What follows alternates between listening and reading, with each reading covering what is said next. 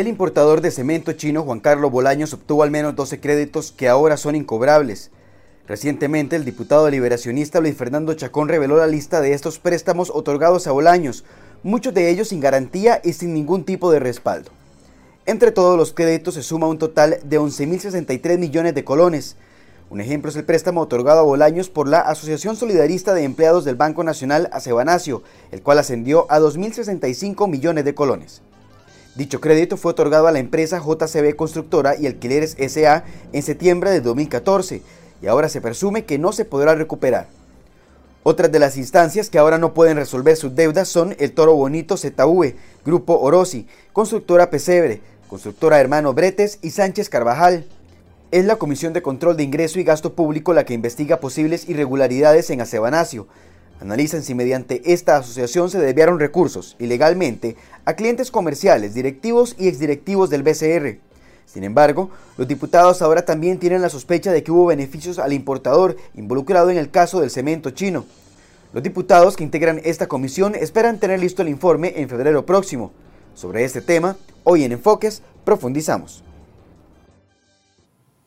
Hola, ¿qué tal? Muy buenos días. Gracias por acompañarnos en Enfoques. Hoy queremos abordar un tema que definitivamente genera mucha preocupación tras una denuncia que hizo el diputado Luis Fernando Chacón en recientes días en el plenario, y es con respecto a una serie de créditos que están investigando en la Comisión de Control de Ingreso y Gasto Público otorgados por la Asociación Solidarista de Empleados del Banco Nacional. Y decía el diputado Chacón de que 11 mil millones de colones de esos créditos no se van a poder cobrar, que son créditos incobrables. Entre ellos hay uno de los créditos de los que ya habíamos hablado acá en cdroy.com, crédito que se le otorgó al... Eh, importador de cemento chino Juan Carlos Bolaños por más de 2 mil millones de colones, que también está entre esta lista. Por eso hoy queremos poner el punto, queremos analizar lo que está investigando la Comisión de Control de Ingreso y Gasto Público con respecto a este tema, si son fondos públicos o no, quién los va a pagar eventualmente si se pasan por pérdidas. Bueno, para eso hemos invitado a varios diputados de la Comisión de Control de Ingreso y Gasto Público, dos respondieron a nuestro llamado y se encuentran acá con nosotros, el diputado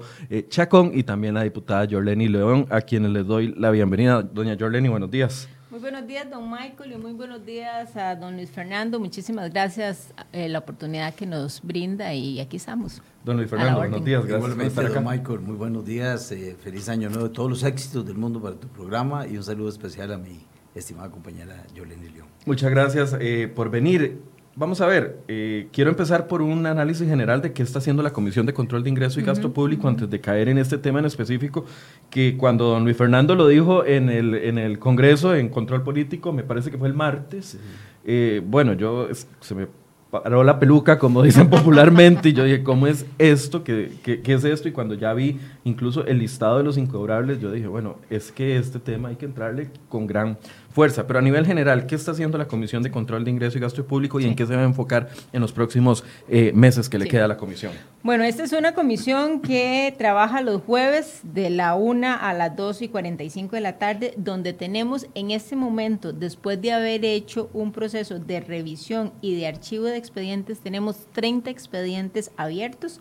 Hemos creado 8 subcomisiones para atender esos 30 expedientes, pero que esos 30 expedientes tienen en promedio cuatro eh, audiencias pendientes con personas que tienen que llegar. Eso nos da más o menos un promedio de 120 eh, entrevistas o, audiencias. que deberíamos de estar haciendo.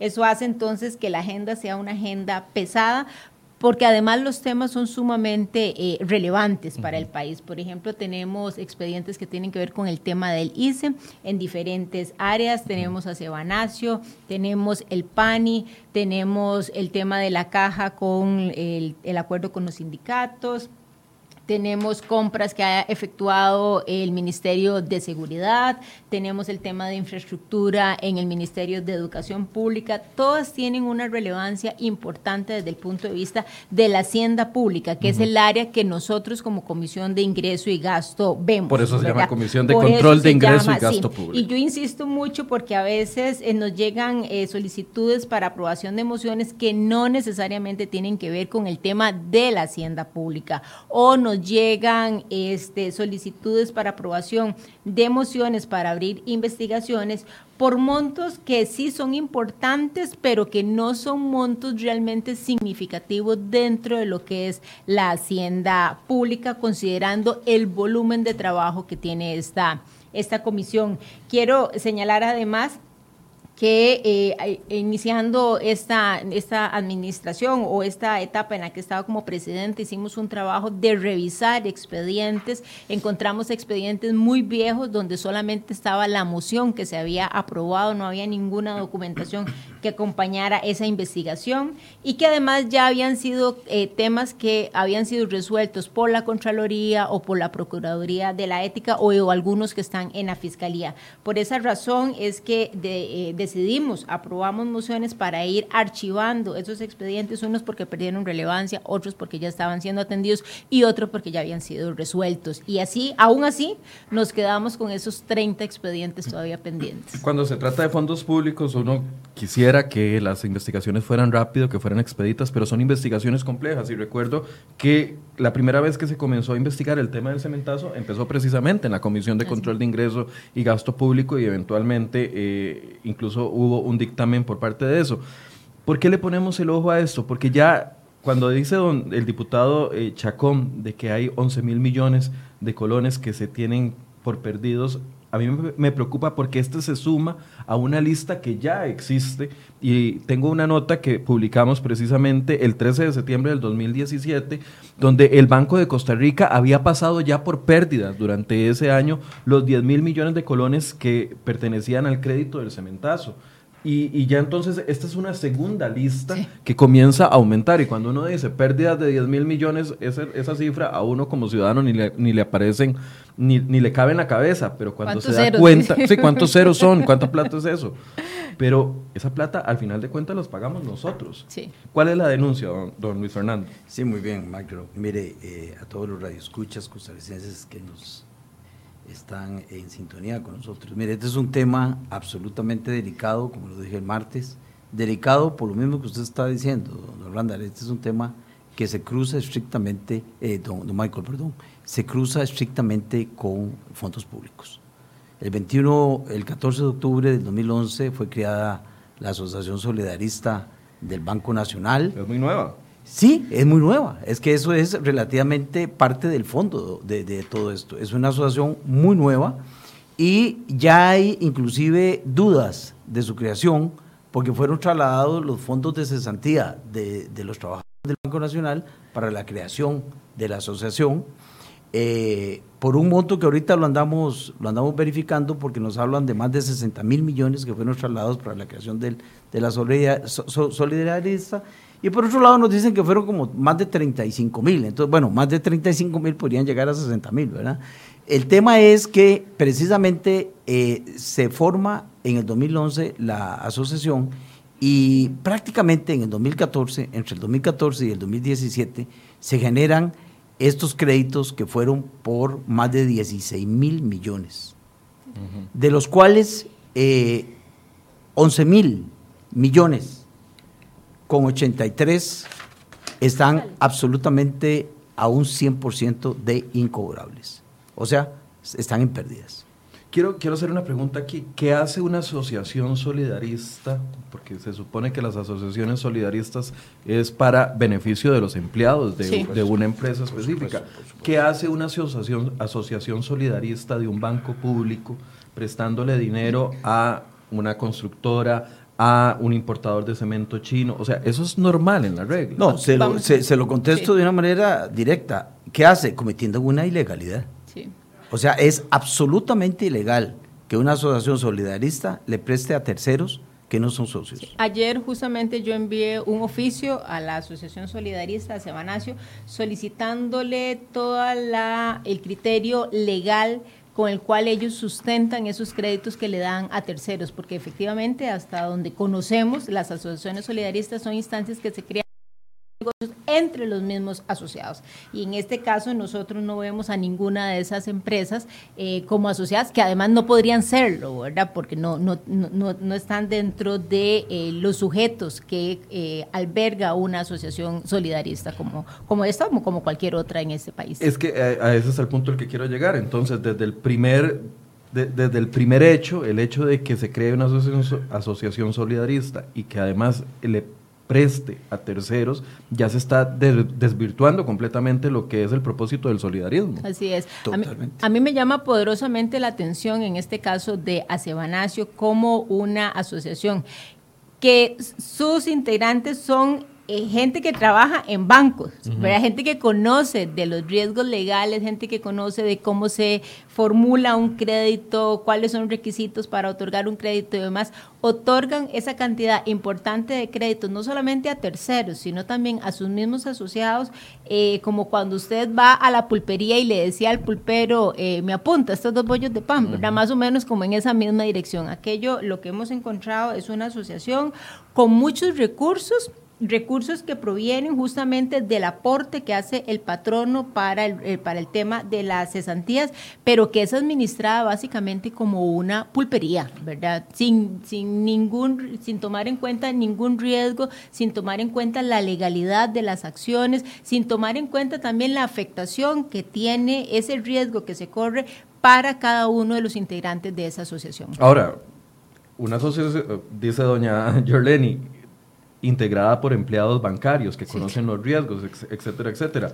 Con los dos números que usted me dio, ya puedo yo pensar o, sacar de conclusión de que se estaba manejando pésimamente mal, porque si prestaron 16 mil millones y ya 11 mil son incobrables, es más del 50%. Mire, yo diría eh, más que eso, don Michael y costarricenses que nos escuchan, y por eso la misma asociación, la nueva junta directiva, es la que pone la denuncia en la Fiscalía de Fraudes. Yo creo que no solo hicieron las cosas mal. Yo creo que aquí hay un fraude, un absoluto fraude. Y esto eh, es fraude desde el momento en que le prestan a terceros que de acuerdo a la ley del solidarismo no tenían por qué hacerlo. Segundo, han encontrado en las auditorías realizadas por la asociación una ausencia absoluta de garantías reales, absolutamente ausentes, expedientes incompletos. O sea, ¿cómo le prestan, muy bien, usted sea Michael, cómo le prestan 11 mil millones a diferentes empresas, cuando la clase media y la clase trabajadora, los agricultores de este país, para poner un ejemplo, les cuesta mucho tener acceso a un crédito para poder trabajar. ¿Y cómo le prestan a Juan Carlos Bolaños 2.065 millones y hoy son 100% pérdidas? dice algo interesante, eh, eh, don Michael, la asociación, mire, los asociados, que son más del 91% ya de los empleados del Banco Nacional, tienen que cubrir estas pérdidas y nos dicen que por los próximos cuatro o cinco años no van a poder recibir dividendos para poder ir recuperando estas pérdidas. Eso es pérdida no solo para el empleado, ¿Cómo quedan los fondos públicos, que es el fondo de cesantía para los trabajadores? Eso es lo que le iba a preguntar. Eh, deberíamos de estar preocupados los ciudadanos porque alguien podría decir, bueno, es la Asociación de Empleados del Banco Nacional. Si perdieron, son los asociados del Banco Nacional los que perdieron. Es, es, así, de vamos a ver.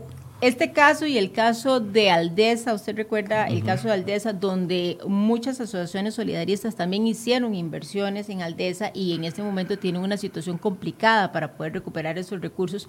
Este caso y esos casos de Aldesa lo que nos evidencian es que hay que cerrar algunos portillos en las asociaciones solidaristas. ¿Por qué? Porque al final el grueso del capital que manejan las asociaciones solidaristas son recursos que ya tienen nombres y apellidos, son recursos que le pertenecen a cada uno de esos integrantes porque el patrón no ha venido depositando ahí esos recursos. La pregunta que hay que hacerse aquí es si los asociados de un órgano de este tipo está dispuesto a poner su patrimonio el patrimonio que le, que le genera la liquidación una vez que deja de trabajar, si está dispuesto a poner en riesgo ese patrimonio de manera conjunta. Y me parece que eh, esa, esa, esa respuesta todavía no la tenemos lo suficientemente claro y hay que trabajar en esa respuesta y hay que trabajar entonces en cerrar esos portillos legales. Porque recordemos que si bien es cierto, los recursos son recursos cuyo origen es público, es un ente público el que traslada recursos, en este caso es el Banco Nacional que traslada las cesantías, que esos son recursos públicos. Una vez que se hace el traslado, los recursos se convierten en recursos privados.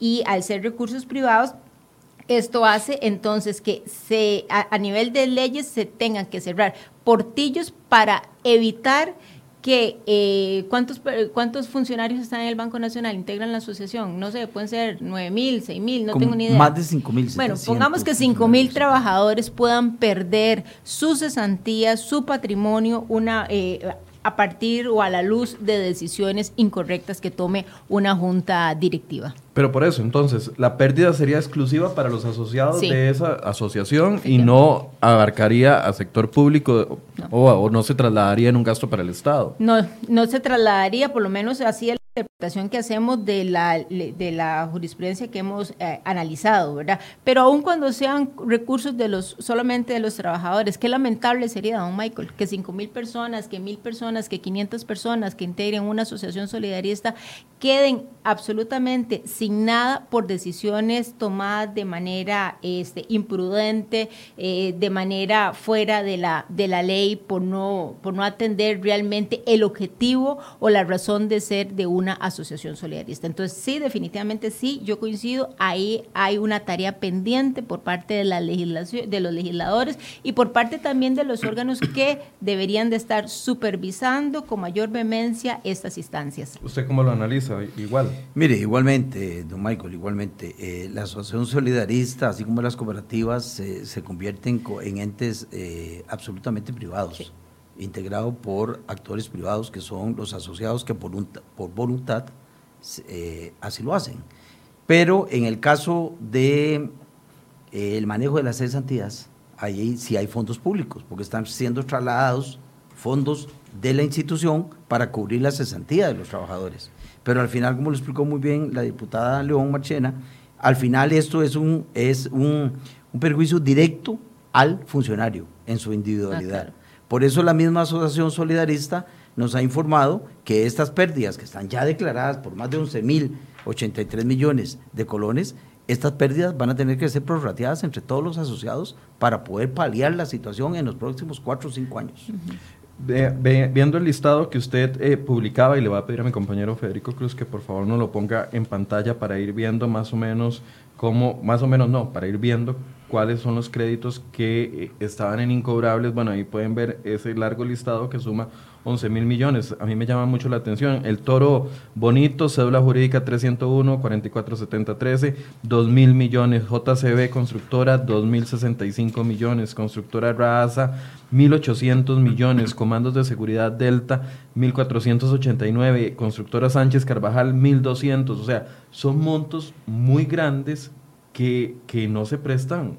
O sea, no es un préstamo de estos de, de que usted va a copiar algo y le dan 5 millones por sin, sin, presentar o presentando solamente su cédula. O sea, estamos hablando de montos muy sustanciales. Eso es lo que a mí me duele, Michael. Y me duele porque de verdad, de verdad, eh, uno pertenece a la clase media laboral de este país que se ha esforzado con su trabajo y sus estudios a lo largo de toda su vida. Y mire, cuando un hijo de uno, un familiar, un conocido, agricultores de la provincia de Cartago que he estado con ellos en estos dos años conociendo todas sus necesidades, se presentan a hacer un crédito, le piden de todo. Todos los créditos del mundo, de todos los papeles del mundo para poder sacar un crédito pequeño para adquirir una casita, para adquirir un negocio. Yo pregunto, ¿qué le pidieron a Juan Carlos Bolaños para que le dieran 2.065 millones? ¿Qué le pidieron a estas constructoras? ¿Qué le pidieron a toda esta gente que suma 11 mil millones en pérdidas? Y como bien decía usted, los costarricenses oímos pérdidas de 30 millones por acá, 30 millones por allá. La presidenta ejecutiva del ICE dijo hace un año y resto que al cerrar, al cerrar de aquí se perdieron 500 millones de dólares en ese país y no pasó nada en Costa Rica. O sea, ¿qué pasa en Costa Rica? Ahora, eh, durante la investigación del caso del cemento chino en las, en las diferentes audiencias en la legislatura anterior, en la, sí, en la legislatura 2014-2018, cuando se les cuestionó a muchos de los eh, gerentes y miembros de las juntas directivas los créditos hacia la empresa de don Juan Carlos Bolaños, también se cuestionó si el Banco Nacional estaba utilizando la Asociación Solidarista de Empleados para dar créditos que no pasaban por el filtro del Banco Nacional. ¿Ustedes tienen algún indicio de esto? Vamos a ver, es, todavía no hemos llegado a, establecer un indicio como tal, pero uno que es tan mal pensado, ¿verdad? No, no, no, es que ya a creer que efectivamente hubo un banco, eh, eh, la Asociación Solidarista se convirtió en un banco paralelo, ¿verdad? Para el, para el Banco Nacional. Préstamos que no podrían ser canalizados desde el mismo banco, entonces se este, canalizaron vía eh, Asociación Solidarista. Es lo que uno presume repito, no, no lo estoy afirmando, pero es lo que uno presume que, es lo que sucedió, se canalizan a través de la Asociación Solidarista, donde están los recursos suficientes para hacerlo y, donde, además los filtros son completamente distintos y la es impresionante, créditos aprobados en dos días, ¿verdad? De montos de 5 mil millones y demás, que uno dice que, pero ¿a dónde, verdad? ¿Dónde en ese país usted le aprueba un crédito de esa magnitud con ese récord de tiempo tan, tan resumido? Entonces, de, e, efectivamente sí, uno empieza a creer que la asociación se convirtió en un banco paralelo para este caso, repito, es solamente una apreciación, no es una afirmación. Usted. Yo, yo concuerdo, absolutamente. Y creo que le entra a uno toda la malicia, porque una asociación tan nueva, 2011, en donde hay aporte patronal y aporte laboral para ir creando un capital de trabajo, 2011 al 2019, no ha pasado nada, o sea, es muy, muy corto tiempo. Y ya en el 2014, a partir del 2014, al 2017 se dan estos créditos con todas estas irregularidades. Yo digo, ¿cuál era la base de ese capital? Era el traslado, el traslado del Fondo de Garantías que hizo el Banco Nacional por miles de miles de millones. Y dice uno, aquí le entra la malicia a uno. ¿Cómo hace el Banco Nacional para trasladar todo el fondo de cesantía de los trabajadores sin saber cuántos trabajadores iban a formar la asociación solidarista. Porque hubieran creado la asociación solidarista con 200, entonces el banco debió haber trasladado eh, el fondo de garantía de esos 200 trabajadores que se afiliaron a la, a la solidarista. No, primero se hace una, una bolsa de dinero y se promociona, que es lo que entendemos, se promociona la creación de la solidarista en el 2011 y ya en el 2014 empiezan a hacerse estas colocaciones absolutamente irregulares. Y déjeme decirle algo, del 2014, del 2011 al 2016, hubo un presidente de esa asociación con un alto puesto gerencial en el Banco Nacional. Y él mismo fue sujeto de crédito por más de 100 millones de colones que hoy está también en Corrales. O sea, aquí las cosas no están absolutamente eh, nada claras. Es que donde los escucho ustedes hablando de esto y recuerdo las comparecencias de la, de la Comisión Investigadora de los Créditos Públicos, donde fueron en varias ocasiones la Junta Directiva y el gerente general en ese momento del Banco Nacional, ahí es donde a mí me salta la duda si estos 11 mil millones no pasarán a ser un gasto del Estado por dos razones. Uno, si la asociación solidarista no podía prestar, eh, podía prestar a terceros y lo hizo, los empleados tienen todo el derecho de reclamar de que se cometió una ilegalidad con los fondos de su cesantía, número uno, y ahí siempre el Estado es el que termina pagando. Y número dos, si el Banco Nacional de una u otra forma facilitó para que clientes suyos que no aprobaban o que no cumplían con los requisitos para un crédito los obtuvieran a través de la Asociación Solidarista, ahí estamos fritos y esos 11 mil millones los va a pagar usted y yo. Así, es, Así es. Y hay una razón en gran parte de lo que usted está diciendo, Michael, y es que la parte que yo veo que sí es del Estado que se está perdiendo, es la parte de la cesantía que fue trasladada. ¿Quién pierde eso? ¿Cuál de los trabajadores lo va a perder? ¿O lo pierde el Estado a través de ese fondo de cesantía? Esa es la duda que decía doña Yoleni, que estamos todavía en, investigación y en clarificación desde el punto de vista jurídico. Pero déjeme decirle algo interesante. Vea usted cómo. Perdón por ser tan malicioso, pero es que. no, no, no, no. Pero, no, no, no, pero es que uno lo ve, no lo ve en el día sería, totalmente. Sería lamentable. los 10 mil millones del, Banco de Costa Rica los pasó por pérdida y pasó sin novedad. Don Juan Carlos no los va a tener que pagar. Le retuvieron lo que le pudieron retener y 10 mil millones de un banco público pasaron por pérdidas y aquí todo el mundo no y todos escuchamos diciendo que tenemos que aprobar una reforma fiscal pero, pero además don Michael o sea este yo estaba trabajando con un grupo eh, que, que, queremos presentar alguna un proyecto de ley para el tema del sector agropecuario como decía ahora don Luis Fernando eh, de, eh, en este país a un productor, porque se atrase un par de cuotas, le quitan la propiedad, ¿verdad? Y resulta que esa propiedad, que es una finca de dos hectáreas, de cuatro hectáreas, de cinco hectáreas, es todo su capital. O sea, no hay otro capital. Ese es todo su capital. Y por un retraso en el pago de cuotas de, no sé, dos, cinco, siete cuotas, que tal vez son, no sé, 70 mil, 100 mil, 200 mil colones por mes, le quitan la propiedad, ¿verdad? Y además lo hacen con muchísima prontitud. No es un asunto de que aquello eh, se dilata todo lo que quiera dilatar. No, e, es que si, si se atrasó, de una vez viene el proceso judicial y de una vez tomamos la propiedad para que pase a ser parte de este, del banco o de la institución. Y, y en estos casos perdemos 10 mil millones, como usted lo menciona, ¿verdad? Y aquí no pasa nada, ¿verdad? Absolutamente nada, ¿verdad? 10 mil millones. ¿Esas cuántas fincas pequeñas representan para pequeños y medianos productores? No sé cuántas fincas se podrían estar comprando con esos recursos. Perdón, le corté la idea cuando se estaba conversando anteriormente. Sí, le decía que precisamente estas son las preocupaciones que tenemos y por eso desde la Comisión de Ingresos y Gasto Público le estamos dando una atención especial, especial a este caso porque sí vemos una afectación directa, no solo en, las, en los ahorros que tienen los trabajadores del Banco Nacional en su asociación solidarista, sino que yo sí creo que hay una parte que está afectando al erario público, que es la parte del Fondo de Cesantías que fue trasladado a esa asociación solidarista. Eso sí era parte, ese, eso es el aporte del patrono. Esa parte, ¿quién la va a cubrir?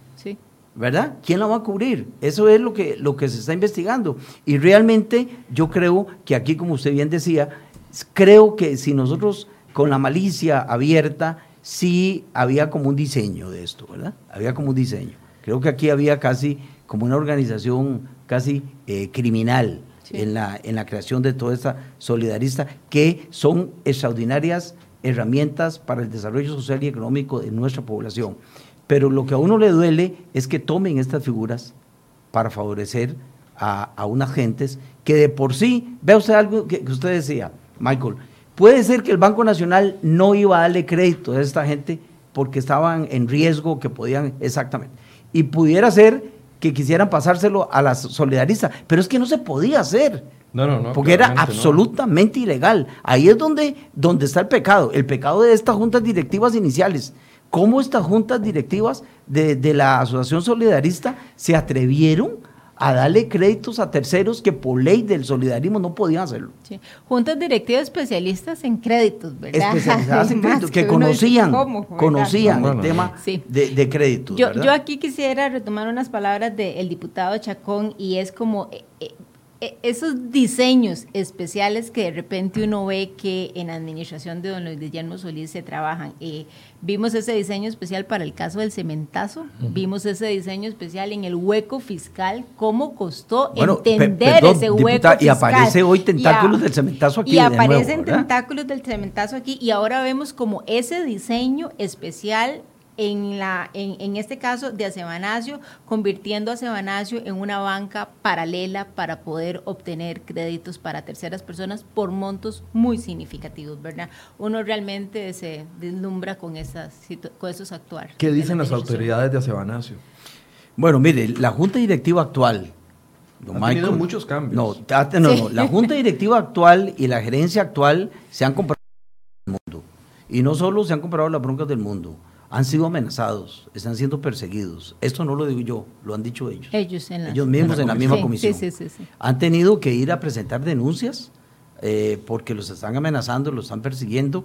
Y nos dijeron uno de ellos, ¿verdad? El presidente, que hasta ha habido acosos laborales. Y aquí es donde sale el tema del código de conducta, que yo lo toco el martes. El martes. Explíquenos, por favor. El código de conducta es una eh, reglamentación eh, para proteger el, secreto bancario y otras cosas que uno toda la vida lo ha sabido. Hay un secreto bancario que debe respetarse. Lo que a uno le extraña no es la actualización, porque me parece que todas las instituciones dentro de la filosofía de la corporación bancaria que tiene eh, la banca estatal y la banca privada, pues va modernizándose y va actualizando sus códigos de conducta. Pero lo, lo que a mí me extraña es que en algunos puntos de este código de conducta tocan precisamente aquellos funcionarios que forman parte de cooperativas y forman parte de eh, el solidarismo. ¿Y por qué lo hacen? ¿Por qué ahora y no antes?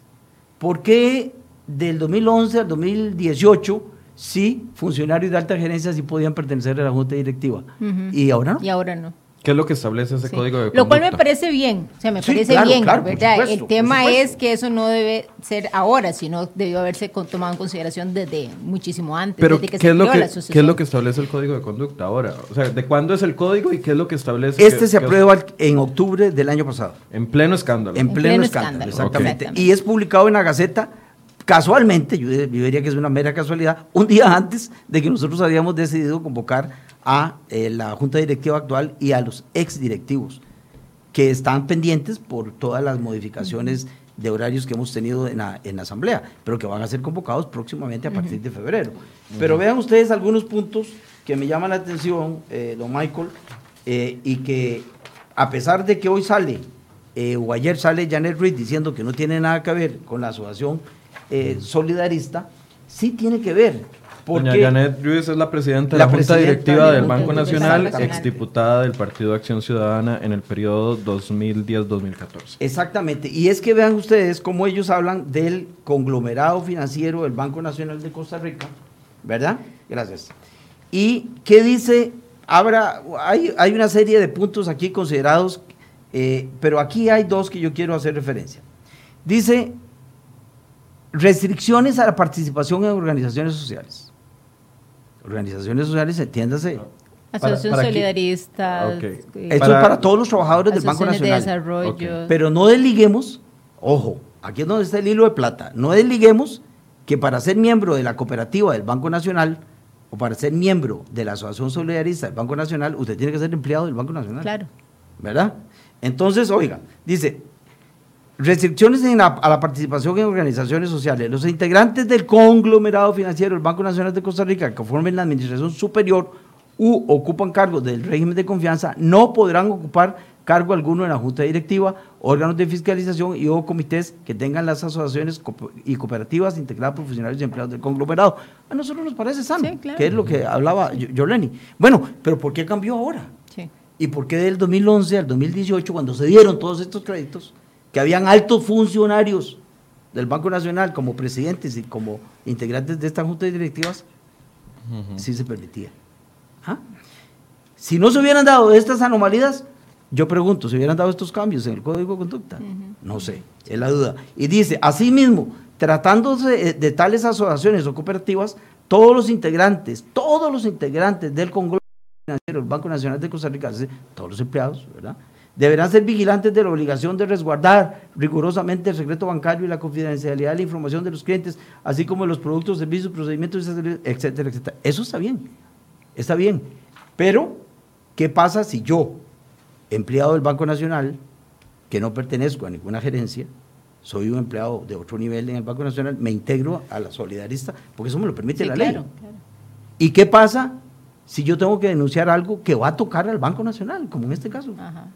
Entonces, ¿tengo yo ley mordaza o no tengo ley mordaza? Sí, lo que están buscando es acallar a las personas que tal vez en este momento, claramente, cuando se dan cuenta de las pérdidas, porque toque plata o toque el bolsillo y todo el mundo salta, quieran hacer denuncias y ahora no lo van a poder hacer. Es correcto. Definitivamente, Es correcto. definitivamente. Porque, porque se quiera o no se quiera, a pesar de que nosotros entendemos que las cooperativas y las solidaristas son, son órganos totalmente eh, privados, ¿verdad? Eh, están integrados por funcionarios de la entidad y están manejando fondos del trabajador y fondos de cesantía que gira el banco, que anda en el 533 Sí, más o menos. más o menos por cada trabajador y el aporte del 5% de cada trabajador para este caso de la asociación solidarista. Entonces, ¿cómo separo yo, siendo directivo del banco, de la asociación en este momento, y encuentro una serie de anomalías que por rebote van a tocar al Banco Nacional? Correcto. ¿Cómo se maneja ¿Cómo esa lo manejo? situación? Con esta Sí. ley, Lo con, de- con este código de ¿lo conducta que está denuncio pasando. o no lo denuncio? Lo denuncio o no lo denuncio. Así. Me voy, porque puede ser que yo quiera mucho a la solidarista, pero tenga usted por, pero por seguro, Michael, que más que a la solidarista usted va a querer más su trabajo, Claro. porque de su Por trabajo supuesto. depende de su familia. Sí. Entonces yo digo, hey, voy a tener que renunciar a la solidarista mejor, y me quedo callado. Ahora, a mí sí me parece importante del código de conducta que lamentablemente sale muy tarde, es esa limitación que le pone para que altas gerencias o personas que manejan información sensible del banco no puedan participar de la asociación solidarista. ¿Y esto por qué? Eh, igual, uno de mal pensado eh, podría pensar que alguien que tenga información muy relevante sobre cambios eh, que se puedan dar en el tipo de cambio en este país, ¿verdad? Perfectamente podría utilizar esa asociación solidarista para solicitar créditos o demás y empezar a generar recursos propios a partir de intermediación financiera por manejo privilegiado de información que tiene, ¿verdad? Que no la tiene cualquier empleado del banco, la tienen ciertos funcionarios del banco. Y todos sabemos que cuando hay movimientos en el tipo de cambio en este país, solo por acotar esa, esa variable, este, ¿verdad? Este, de esa información previamente hay algunas personas en este país que tienen la posibilidad de conocer esa información y eso podría estar beneficiando entonces a algunos funcionarios para estar haciendo ese juego de créditos que saco de manera eh, corta pero voluminosa para poder aprovechar algunos diferenciales cambiarios. Aquí aclaro, aquí aclaro algo, don, Michael, antes de que pasemos a otro punto. Y vea usted cómo las declaraciones de la actual presidenta del Banco Nacional, ex diputada del Partido de Acción Ciudadana, eh, se contradice sus declaraciones, porque ella al principio dice que eso tiene que ver con el secreto bancario y que no se cruza nada con la cooperativa y todo lo demás. Sin embargo, dice, esto salió en, uno de los medios de comunicación escrita del país, Ruiz explicó que lo que no puede ser divulgada es la información contenida en el secreto bancario, que está protegida por ley, todos lo sabemos. Esto, entre comillas, es solo para nuestros funcionarios, no cobija a los funcionarios de Acebanacio. En el caso de que algunos funcionarios nuestros sean parte de sus juntas directivas, ellos tienen que, tienen que proteger la información del banco y de nuestros clientes y no de las asociaciones. Completamente contradictorio. Se contradice. Sí, claro. Se contradice. Y vea usted cómo se contradice. Don Alan Castro Tazara, actual miembro de la Junta Directiva, denunció en febrero del 2018 ante la Fiscalía de Fraudes de San José amenazas en su contra. ¿De dónde vienen las amenazas? Y dice, recientemente, en marzo de este año, también pidió a la Fiscalía medidas cautelares para que cese el acoso laboral que ha sido sujeto en el Banco Nacional. No lo digo yo, lo dice el miembro de la Junta Directiva actual de Acebanacio, que son los que están denunciando esta situación. Eso es lo que les iba a preguntar. Iba a preguntar dos temas y, voy uno a uno. Primero, los actuales están denunciando, los actuales miembros de la Junta Directiva. ¿Dónde están los responsables de todo esto? ya no pertenecen al banco, salieron de la Junta Directiva. Algunos están, son funcionarios de banco todavía. Algunos. otros ya están pensionados. Otros están pensionados. y otros ya no forman parte de la Junta Directiva del banco. Entonces, aquí habrá que ver este, el nivel de... Primero hay que aterrizar muy bien cuáles son las situaciones jurídicas que se dan eh, analizar entonces el alcance que puedan tener esas situaciones jurídicas para cada una de esas personas, considerando que algunos están y otros no están todavía en la, en la institución y en el mismo Acebanacio, ¿verdad? Pero eso no es ninguna razón para evitar eh, profundizar en este tema tan importante que, repito, tiene dos vertientes. Por un lado es el tema del patrimonio de esos trabajadores y por otro lado la ausencia de legislación que permita evitar situaciones como esta que se ha venido presentando en Acebanacio y en otras asociaciones solidaristas con el caso de Aldesa. Este, este tema ya está en, estado, en estrados judiciales, sí, señor. ha sido denunciado, quién está demandando, qué están demandando. Eh, los que demandaron fue la misma asociación, la Junta Directiva La Junta Directiva actual. la, gerente actual y la Junta Directiva actual, que se encontraron todas estas irregularidades contrataron una firma de abogados y presentaron la denuncia ante la Fiscalía de Fraudes desde el desde el año pasado a la luz de una auditoría, ¿verdad? Hay una auditoría que a mí me parece que es muy robusta, que es muy seria, este, donde señala muchísimos de los aspectos que aquí el diputado Chacón ha señalado y que ya se han mencionado también en la Comisión de Ingreso y Gasto. Entonces, a la luz de los resultados de esa auditoría y bueno, de los hechos que ya se conocían, es que la Junta Directiva actual procede ante la Fiscalía a poner las denuncias respectivas. ¿Lograron ustedes determinar el esquema que se utilizaba para prestarle dinero a estas empresas? Mire, estamos en eso pero todos los días encontramos información nueva y nos vuelve a cambiar el esquema, ¿verdad? Por ejemplo, hoy en la prensa salió que un director del Banco Nacional renunció, eh, un, un director del Banco Nacional nombrado por el gobierno de Luis Guillermo Solís, quien además tuvo una eh, cita con, eh, don Juan Carlos Bolaños, ¿verdad? Y uno empieza de, qué raro esto, ¿verdad? Entonces, eso vuelve a cambiar el esquema, pero sí estamos haciendo ese ejercicio que es un ejercicio además que hacemos prácticamente para todas las investigaciones, establecer esos esquemas y establecer líneas de tiempo que nos permitan entonces poder entender bien qué es la situación que se presenta en las investigaciones. La SUGEF, la SUGEVAL, las entidades de supervisión estuvieron al tanto de lo que estaba sucediendo en la, en la Asociación Solidarista. Eso es un tema interesante, Michael, porque eh, recientemente, por las nuevas condiciones financieras y normas que está manejando Costa Rica para acceder a la OCDE y todas estas cosas, pues están exigiendo que cierto nivel de cooperativas y solidaristas ya tengan que ser supervisadas por la SUGEF. Eh, eh, tengo, información que esta asociación va a ser la primera asociación a solicitud de la nueva junta directiva que va a ser eh, supervisada, por su jefe. En ese momento que pasó todo esto, no existía esa supervisión de su jefe. Y por eso es que se podía prestar, eh, no importando el endeudamiento que tenían las empresas, etcétera, etcétera. Sí, sí, y además al no ser asociados. Es que eso es lo que yo digo, con solo que usted no es asociado, usted no puede ni siquiera solicitar el crédito. Y si lo solicita por ignorancia, la Junta Directiva debió haberle rechazado con todo respeto, diciendo, mire, no le puedo prestar, pues usted no es miembro de la Asociación Solidarista. Entonces dice uno, eh, ¿de dónde parte el, el error? Es que aquí yo creo que no hay error Aquí lo que hay es, eh, por eso le decía, aquí lo que hay es toda una, una organización mafiosa. Y por eso está denunciado por la misma asociación como un fraude a esta misma organización social. Para ir cerrando este capítulo y poder hablar de algunos de los otros temas que están viendo en la, Comisión de Control de Ingreso y Gasto Público, y me interesa mucho lo, del tema de Aldesa también. Usted me dice que en la mayoría no hay garantías. Así es, son totalmente laxas, por no decir que no existían. Expedientes incompletos. Expedientes incompletos, procedimientos muy expeditos, o sea, todo el manual de lo que no debe hacerse en un crédito lo aplicaron. O sea, entonces todo pinta a que va a ser eh, cuando se dice pérdidas, van a ser pérdidas reales, porque por lo general se dice, bueno, es que se puede recuperar algunas propiedades, etcétera, pero van a ser pérdidas. Probablemente van a ser pérdidas Mire, reales. yo tengo aquí. Que van a afectar el patrimonio yo tengo el cuadro, claro, yo tengo aquí el cuadro que, que, llegó a, mi oficina y, y, el, eh, donde dicen porcentaje de estimación por posible incobrabilidad, están todos con el 100%. Okay. O sea, son pérdidas. Son pérdidas. Una conclusión sobre este tema para poder pasar a otro.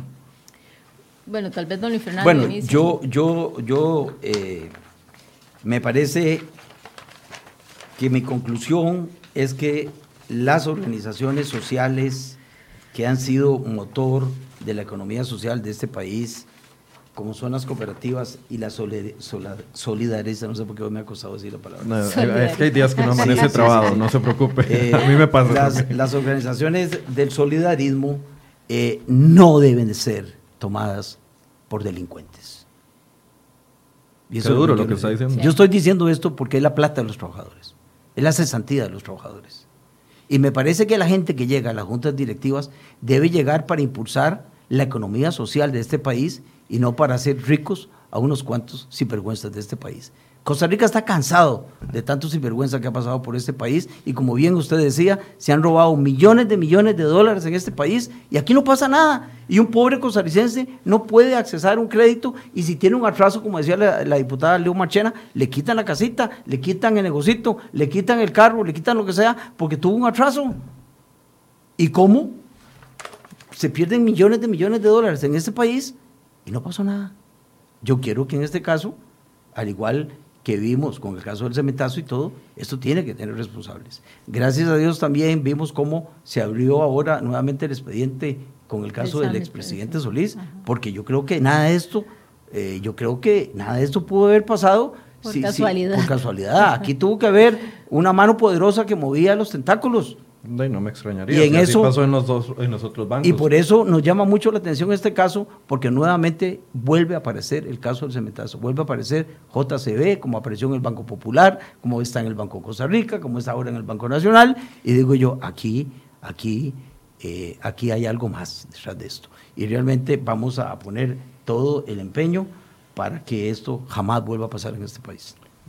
Eh, eh, yo para concluir lo que podría decir es que este es un caso lamentable donde también de esa asociación solidarista se prestan para este tipo de eh, actos que definitivamente tienen repercusiones no solamente para ellos, sino para todo el grupo que integra esa asociación. Aquí es como un llamado de atención también para los costarricenses en general en términos de que tenemos que aprender a querernos un poquito más, a querernos nosotros y a querer a los que están alrededor de nosotros para evitar que situaciones como esta se puedan realizar. Y desde la Comisión de Ingreso y Gasto, este tema, al igual que los otros temas, es un tema al que le estamos poniendo muchísima atención, porque ya eh, en términos de dos años hemos conocido dos expedientes que más o menos cubren unas 12 o 14 asociaciones solidaristas que son grandes, pero que eh, tienen, que son grandes y que tienen repercusiones importantes en las, eh, en el capital que cada uno de los trabajadores tiene ahí apostando para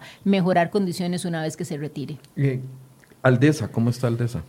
El caso de Aldesa, ese es un expediente que ya está prácticamente esto también es un caso que está en la Fiscalía, eh, donde pudimos evidenciar efectivamente cómo eh, la falta de o la ausencia de control y de supervisión por parte de algunas instancias es la que permite entonces estos juegos que se han venido dando con inversiones que realizan juntas directivas eh, de las asociaciones solidaristas. Estamos trabajando en una propuesta de ley, un proyecto de ley que va a acompañar probablemente el informe de Aldesa, justamente para subsanar estos vacíos jurídicos que tenemos en este, en este momento. Sí, porque muchos podrían estarse preguntando, bueno, hacen la investigación y qué sale de eso. Sí, sí. Aldesa, yo quiero agregarle a lo que decía la diputada Leo Marchena, pues somos también eh, compañeros de ingreso y gasto público.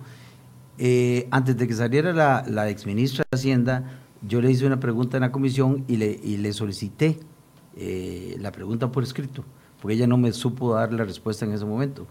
Pero eso tiene que ver también con lo que decía la diputada Leo Marchena, con el tema de impuestos, que todos los costarricenses corren para pagar su renta, para pagar sus bienes inmuebles, para pagar sus... Yo le pregunté, ¿en qué tiempo Aldesa acumuló 1.700 millones de deuda en impuestos al Estado. ¿Y por qué no cerraron? Sí.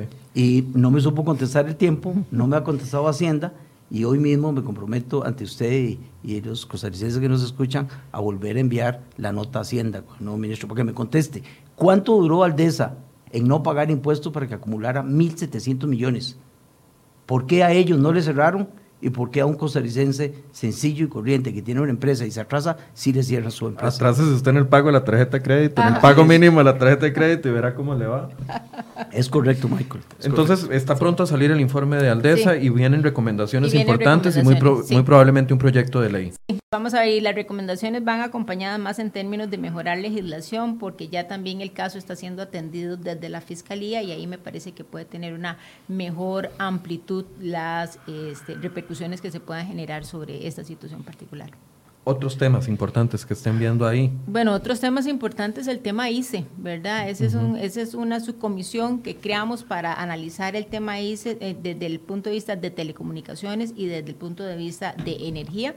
El ICE es una institución, una institución que a todos nos, eh, nos preocupa demasiado. Que nos, está saliendo carísimo. Que nos está saliendo carísimo, que cerramos 2019 eh, otra vez con un déficit importante, con pérdidas significativas eso acumula ya tres años de pérdida, donde vemos además que las, eh, los consumidores cada vez buscan mecanismos para tratar de disminuir su factura, dado el costo que tiene la energía y donde la competencia en telecomunicaciones cada vez es más eh, más ruda, por decirlo de alguna forma. Entonces uno se pregunta, bueno, ante este escenario macroeconómico, ¿dónde o cómo va a ser el ICE para poder solucionar esos faltantes financieros que tiene en este momento? Y lo cierto es que vemos a un ICE que toma decisiones como la que tomó recientemente de permitir el retiro anticipado de algunos trabajadores, pero eso no le arregla la situación financiera al ICE. Absolutamente. Esos son como parches, como curitas que se le ponen al ICE. Entonces, ese es un caso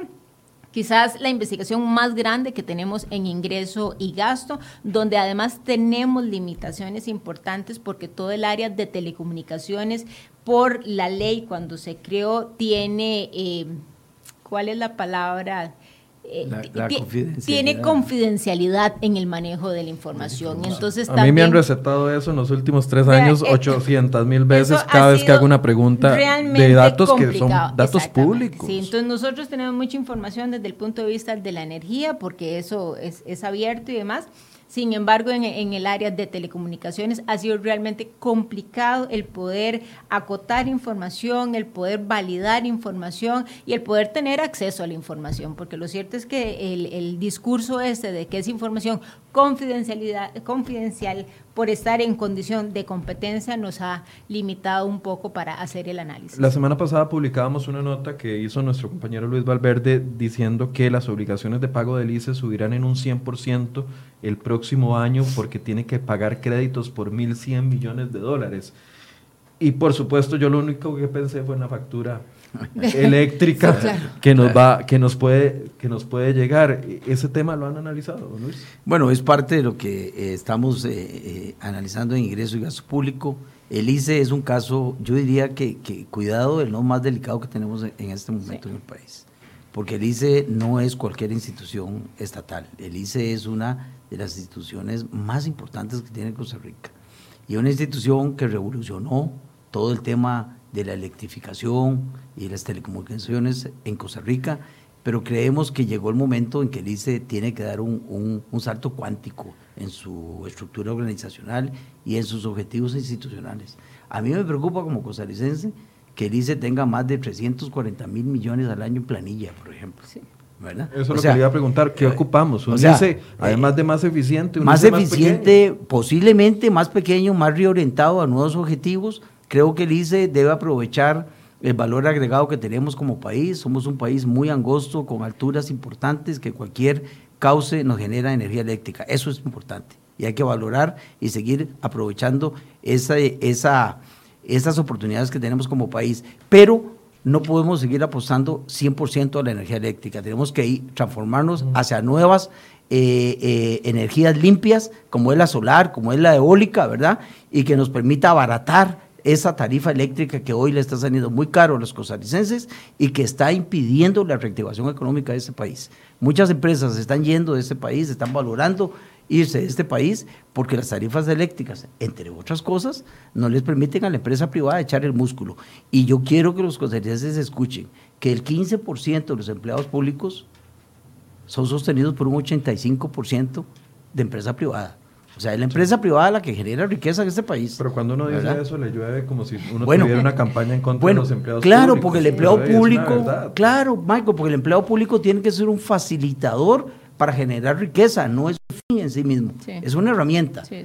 y esta institución llamada ICE, entre otras del Estado, son herramientas para impulsar el desarrollo económico. No puede ser un fin en sí mismo. Creo que bien decía la diputada León Marchena, es uno de los expedientes más delicados que tenemos. Tenemos restricciones por esta cosa de, la información, que hay que manejarla con, cierto secretismo, porque se puede afectar eh, la posición del ICE en el mercado de las telecomunicaciones y otros. pero, creo que, es un tema no hay riesgo. No hay riesgo. No debería haber secreto porque es un monopolio. y, lo que es organización, lo que es organización, estructura administrativa. Mire, conozco un caso de un departamento, de un departamento en donde hay nueve niveles de profesionales. Hay profesional 1, profesional 2, profesional 3, 4, 5, 6, 7, 8, 9. Nueve tipos de niveles de profesional en un solo departamento. Entonces dice uno, ¿qué estructura tiene el ICE?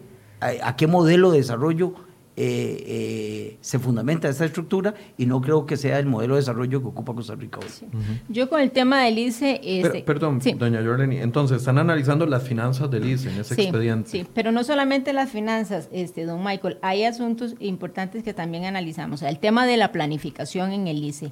Definitivamente ese, ese es un área al que el ICE tiene que meterle muchísimo trabajo porque no puede ser que este país, como señaló anteriormente el diputado Chacón, invierte una cantidad considerable de recursos para un proyecto hidroeléctrico que de repente llega una gerencia y dice, decidimos que ya no lo vamos a hacer y perdimos 500, millones, de dólares. y no pasa nada. ¿Verdad? O sea, eso es un problema seriosísimo de planificación. O lo que pasó en, en Reventazón, en Siquirres. El costo era, eh, no sé, mil millones y en términos de dos años pasamos de mil millones a dos mil millones, ¿verdad? Eso no puede ser. En, en proyectos de la envergadura que tienen los proyectos del ICE si hay algo que tiene que ser cuidadoso es el tema de la planificación y definitivamente en el ICE creo que eso no es el fuerte y creo que no ha sido el fuerte porque cada vez que se requieren recursos y demás pues sencillamente vamos y le agregamos a la tarifa un nuevo costo y con eso solucionamos. Eso no puede seguir pasando. Lo otro importante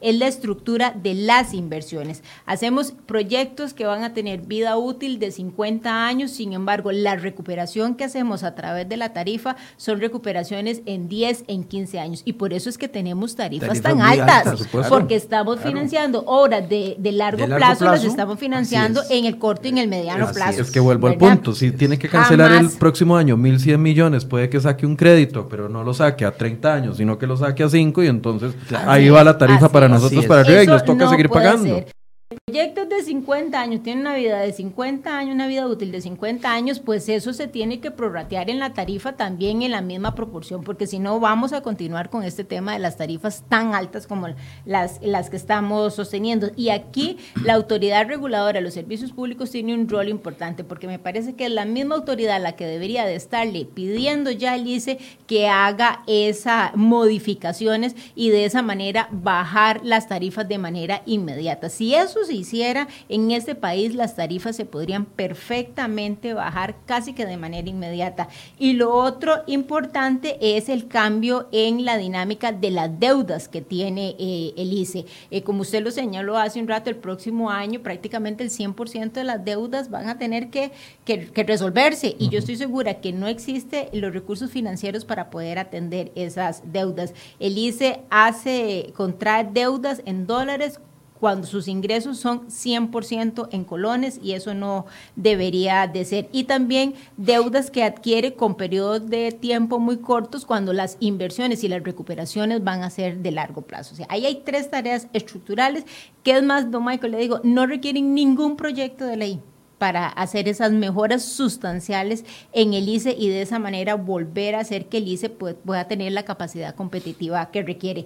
Porque una situación complicada en el ICE es una situación que arrastra a este país. No es cualquiera, no, no es el caso Habdeba, ¿verdad?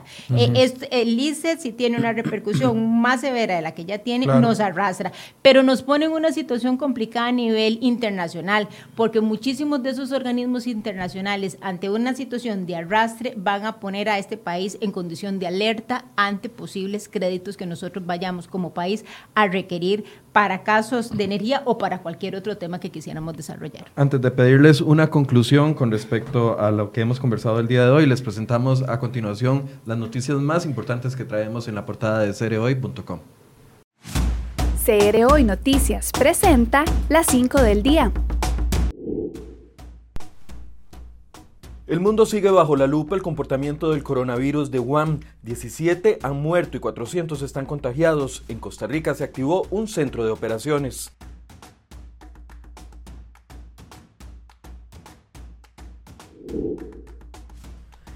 En portada les contamos la cifra que destina el MEP anualmente en el pago de incentivos y recargos, 496 mil millones de colones. Se refuerza la calidad del sistema con estos recursos.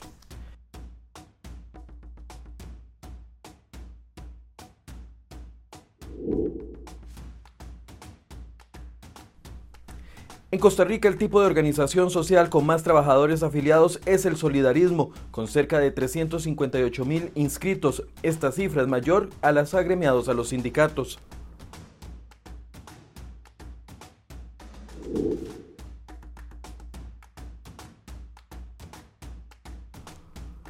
El 12 de febrero arrancará un nuevo juicio para dejar en firme la pena que deberá cumplir Daniel Mora, culpable por el atropello y muerte de cuatro ciclistas en Curriabat durante el 2017.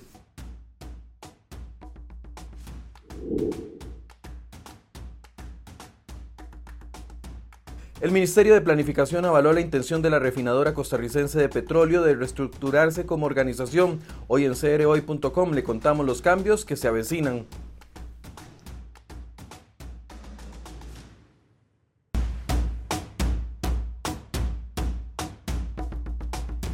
Los invitamos a que puedan entrar a cereoy.com y ver cada uno de estos reportajes que les hemos presentado para el día de hoy, para que se mantengan actualizados con la última información. Ahora sí, conclusiones, eh, don Luis Fernando.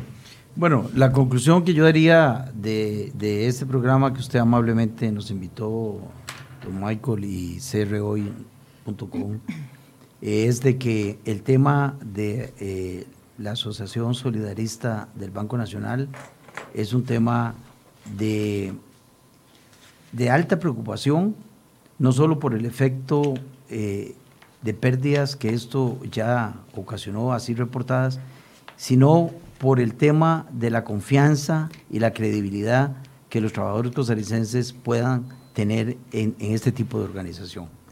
Y yo diría un llamado a todos ellos de que tengan absoluta responsabilidad a la hora de estructurar sus organizaciones, sus juntas directivas, que sean vigilantes de sus programas, objetivos, que revisen las auditorías que realizan por año, ¿verdad? Y que sean muy exigentes, porque ahí está el retiro de ellos, están sus fondos propios y creo que este país lo que necesita es confianza para generar más confianza y que podamos tener un país en donde todos estemos tranquilos y en donde todos podamos tener la seguridad que tenemos un país que realmente está respetando los derechos individuales y los derechos de todos como país. Doña Yorlene. Sí, con, yo terminaría diciendo que la Comisión de Ingreso y Gasto juega un papel importantísimo en la Asamblea Legislativa como un ente que viene a supervisar y a investigar de manera vehemente el tema de las finanzas públicas en este país. Me parece muy acertado el que la Asamblea tenga una comisión de este tipo